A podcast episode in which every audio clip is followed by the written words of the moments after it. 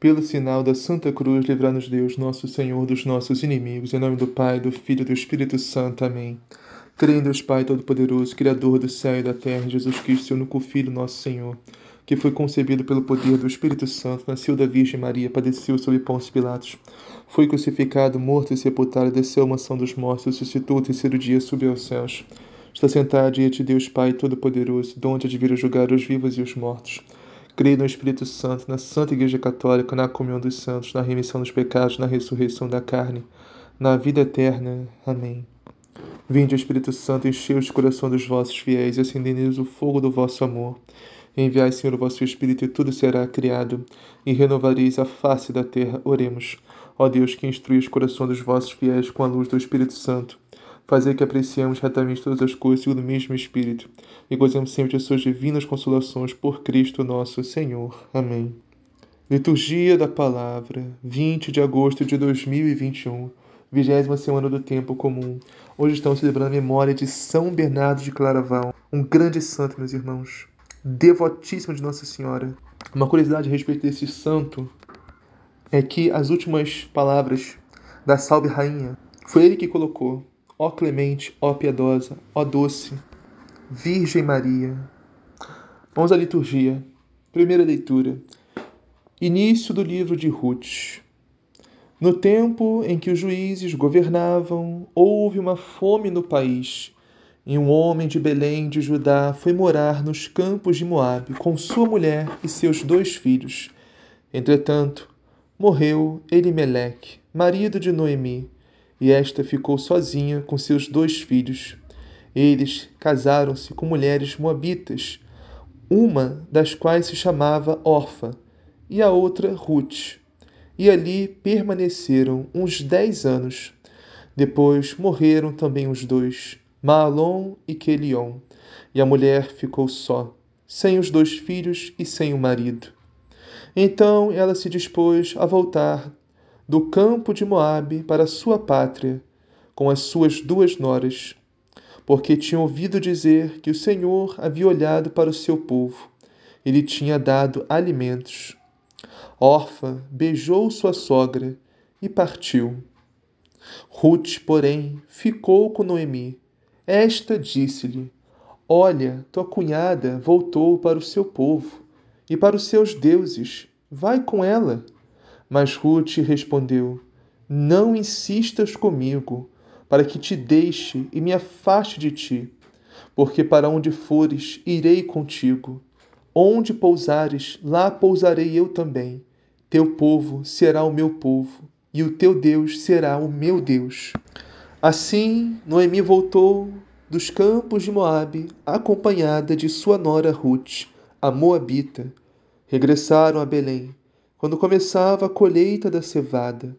Palavra do Senhor, graças a Deus.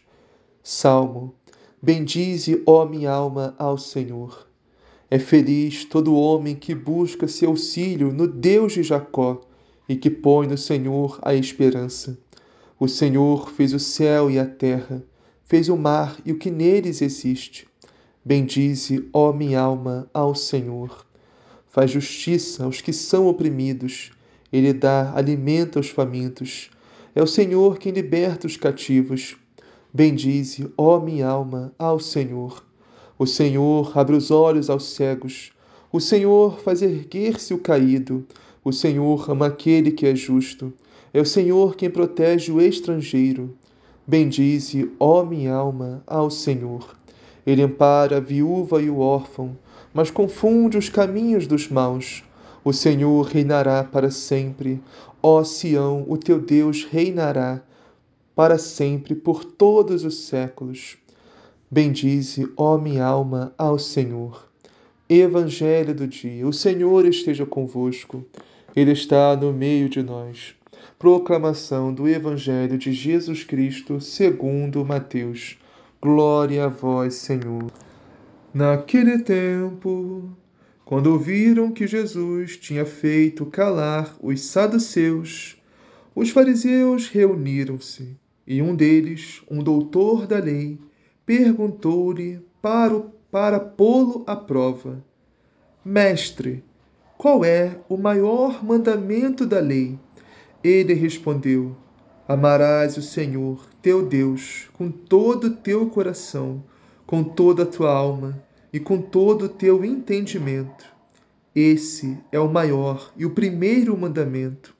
Ora, o segundo é semelhante a esse: Amarás o teu próximo como a ti mesmo. Toda a lei e os profetas dependem desses dois mandamentos. Palavra da salvação. Glória a vós, Senhor. Salve Maria. Bem-vindos, meus irmãos e minhas irmãs, mais uma meditação do Evangelho de Deus. Antes de iniciarmos a meditação do Evangelho, quero brevemente relatar para vocês, meus irmãos, uma história de São Bernardo de Claraval, que conhecido como Doutor Melífluo, ou seja, docíssimo, doce como mel. Era um homem que se deixou instruir totalmente pelo Espírito do Senhor, por isso era muito sábio.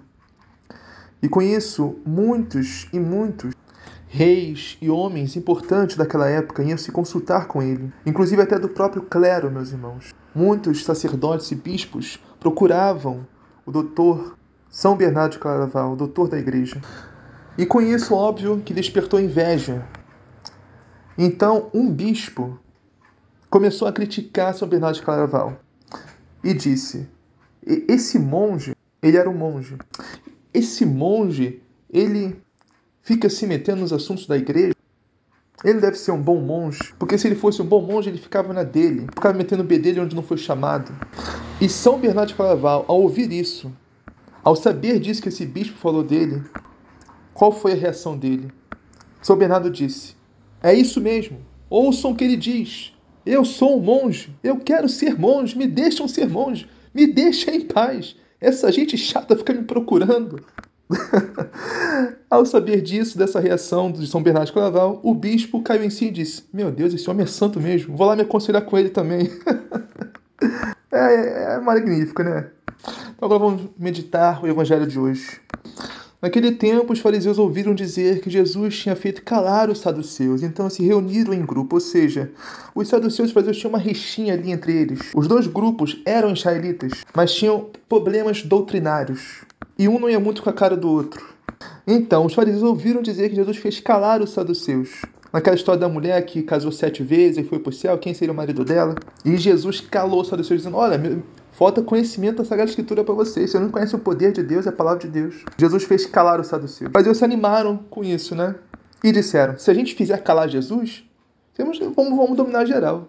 Estamos por cima dos saduceus e de Jesus, que estava ascendendo em Israel como um grande mestre, um grande profeta. Então, um deles perguntou a Jesus, um dos fariseus, para experimentá-lo, ou seja, para pôr a prova. Jesus, que sonda, que é Deus que sonda os corações, logo sacou qual era deles. Mas mesmo assim respondeu, porque a pergunta que eles fizeram é muito relevante. E eles perguntaram: Mestre, qual é o maior mandamento da lei? Parece uma pergunta inocente e boba. Hoje em dia, a gente, óbvio, todo mundo sabe que o maior mandamento é amar a Deus. Mas não é tão simples assim naquela época. Porque de dez mandamentos que o povo que recebeu de Moisés, que Deus entregou a Moisés para entregar ao povo, eles aumentaram para mais de 900 mandamentos.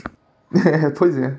Então a pergunta certa é: entre não entre os 10 mandamentos, entre os mais de 900 mandamentos que os fariseus inventaram, os saduceus inventaram, que eles chamavam de tradição dos antigos. Então essa pergunta não é tão fácil assim não. Mas Jesus, meus irmãos, que é a própria sabedoria encarnada, que é o próprio Deus encarnado, respondeu certamente, assertivamente, objetivamente, perfeitamente. Jesus respondeu: o primeiro mandamento é este: Amarás o Senhor teu Deus com todo o teu coração, com toda a tua alma e com todo o teu entendimento, todas as tuas forças. Deuteronômio capítulo 6, versículo 4. Esse é o primeiro maior mandamento de todos, amar a Deus. Mas o que é amar a Deus? Como podemos provar esse amor? Como podemos experimentar esse amor, meus irmãos? através da obediência dos mandamentos de Deus, mesmo, dos dez mandamentos. Começando com o primeiro, amar a Deus acima de tudo, de todos, de todos. Colocar Deus em prioridade. Porque Jesus disse, meus irmãos, claríssimo no Evangelho, diversas vezes, não é aquele que diz Senhor, Senhor, que entrará no reino dos céus, e sim aquele que obedece ao meu Pai que está nos céus. Aquele que obedece aos meus mandamentos, esse sim prova que me ama, não é que me diz Senhor, Senhor. E Jesus continua: o segundo mandamento é semelhante a esse: amarás o teu próximo como a ti mesmo. Meus irmãos, e é uma escala. Assim, se a gente não amar a Deus, não vamos conseguir amar o próximo. Se a gente não amar a Deus, Não vamos conseguir nem mesmo nos amar. Porque quem vive em pecado, quem vive desobedecendo os mandamentos de Deus, quem vive longe de Deus, longe da sua palavra, longe da sua igreja, longe dos sacramentos, longe da salvação que o Senhor quer nos dar, certamente não se ama, certamente se odeia. Por mais que não expresse isso claramente, por mais que nem mesmo saiba disso conscientemente. Essa é a verdade, meus irmãos. Odiar a Deus não é simplesmente odiar a Deus, odiar a Deus é odiar a si mesmo. Porque Deus é o sumo bem, Deus é a verdade, Deus é a nossa felicidade. E sem Deus não existe amor verdadeiro. Sem Deus não existe felicidade verdadeira. Sem Deus só existe trevas, mentira, perdição. Sem Deus só existe sofrimento e morte. Mas é muito importante esse segundo mandamento, meus irmãos. Amarás o teu próximo como a ti mesmo.